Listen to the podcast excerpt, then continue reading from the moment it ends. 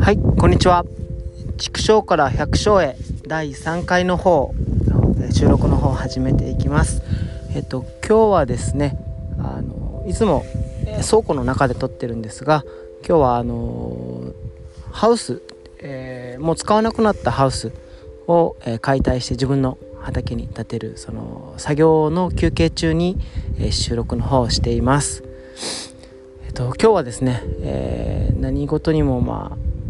取り時があるよねっていうような 話をしていきたいなと思っています。えー、話の内容としては、えー、自分があのチンゲン菜を植えていたんですが、えー、まあ、このチンゲン菜がどんどん大きくなって、えそろそろ、ま収穫、ま出荷の時期かなと思って、えワクワクしてたんですけども、えよく見ると、え花が咲いていたいわゆるあの遠立ちしていたということで、えー、まあ自分の師匠に聞くとも遠立ちした作物は硬くて美味しくないのでもう出荷ができないということで、えー、もう急いで遠立ちしていないチンゲン菜から、まあ、取って出荷の方をしたんですけどもまあ全部は収穫ができなかったということで、えー、何事にもまあ